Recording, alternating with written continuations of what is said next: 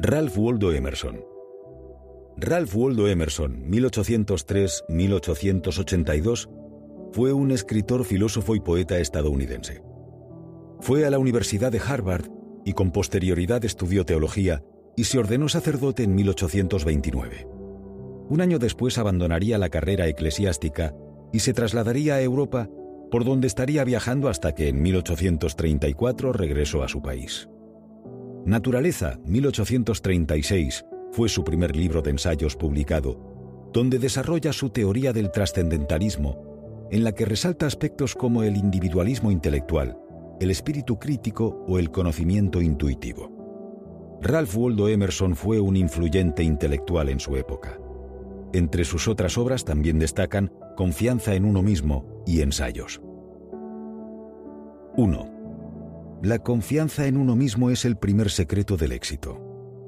Si una persona perdiera la confianza en sí misma, tendría al universo en contra. En la confianza en uno mismo están comprendidas todas las virtudes.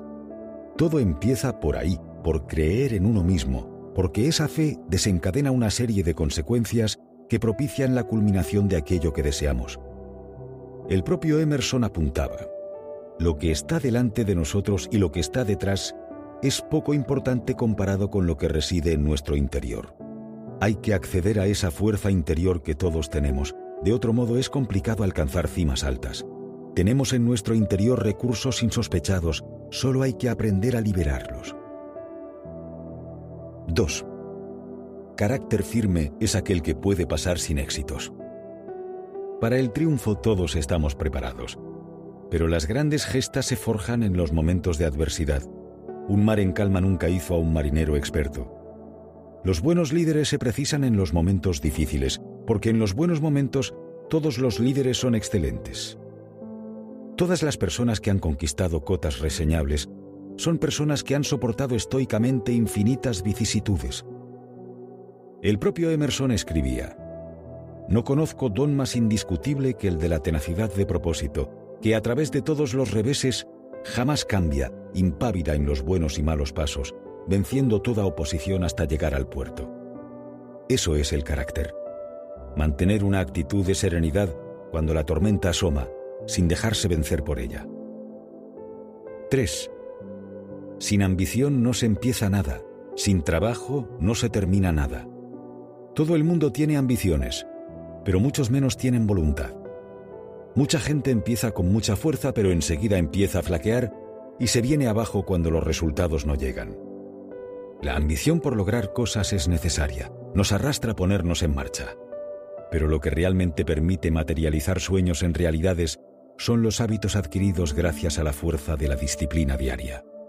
Albert Einstein precisaba, hay una fuerza motriz más poderosa que el vapor, la electricidad y la energía atómica, la voluntad. 4. No ha aprendido las lecciones de la vida quien diariamente no ha vencido algún temor. Crecer y evolucionar es ir superando miedos uno tras otro. Tienes éxito cada vez que vences algún temor, cada vez que lo afrontas y no te dejas bloquear por él. No tengas miedo al miedo, ten miedo a la cobardía, a no atreverte. Superar miedos es vivir cada día mejor. Cada miedo que afrontas te hace sentir más fuerte, aumenta tu autoestima, y a mayor autoestima, mayores recursos para afrontar retos y mayores probabilidades de ganancias altas. 5. Meditar al atardecer, mirando las estrellas y acariciando a tu perro, es un remedio infalible para la vida. Si tienes éxito exterior, pero no tienes éxito interior, nunca estarás satisfecho. Antes o después se acaba produciendo una vuelta a la espiritualidad en busca de la paz con uno mismo. No somos seres materiales con una vida espiritual, sino seres espirituales con una vida material. Cada persona pasa alguna vez por situaciones de desesperación en las que parece que nada tiene sentido. Cuando todos nos preguntamos si el rumbo de nuestra vida es el acertado, son momentos en los que uno necesita y busca reconectarse con la vida.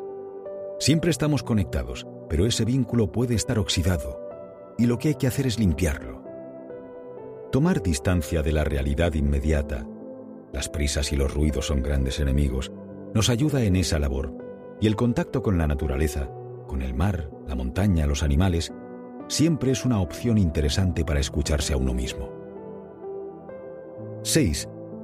Aunque viajemos por todo el mundo para encontrar la belleza, debemos llevarla con nosotros para poder hallarla. Lo único que encontrarás en la cima de la montaña, dice un proverbio zen, es lo que tú mismo lleves allí.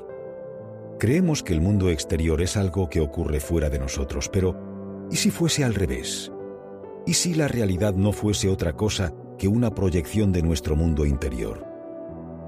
A veces eso no es fácil de entender y mucho menos de aceptar, pero el cambio siempre se produce desde el interior. Quien mira hacia afuera, sueña.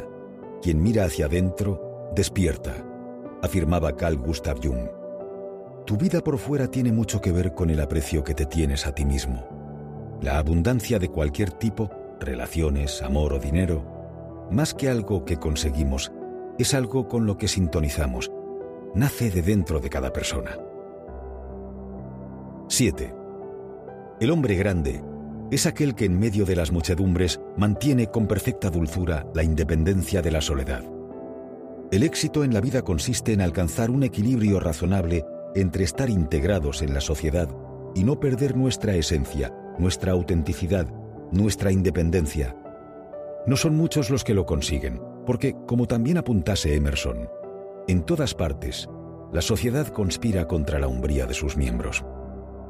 La virtud más exigida es la conformidad.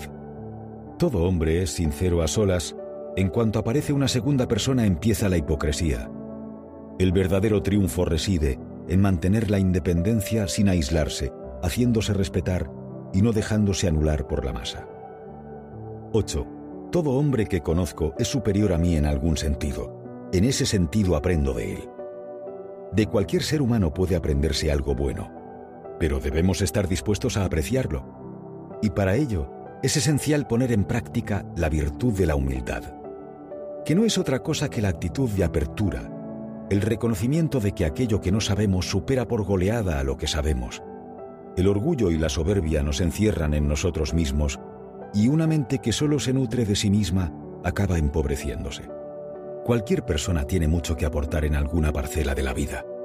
Si tenemos la humildad suficiente para acercarnos a su sabiduría y permitirle que la exprese, gozaremos de una oportunidad de seguir creciendo. 9.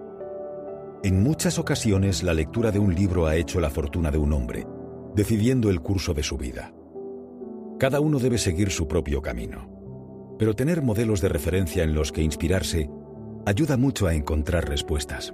Muchas veces una frase, una reflexión o un pensamiento pueden encender la chispa interior que haga desplegar todo el potencial que una persona lleva dentro. Ya lo decía Roderick Hake Brown, unas cuantas hojas de papel cubiertas de signos y cosidas entre sí, pueden expresar pensamientos, sentimientos, emociones e incluso la ilusión de la vida misma. Sumergirse en los libros siempre produce rendimientos. Practicar el hábito de la lectura debería estar en la dieta semanal de cualquier persona. 10. Saber que una vida ha transcurrido más fácilmente porque tú has vivido. Eso es haber triunfado. El ser humano tiene tres tipos de motivaciones.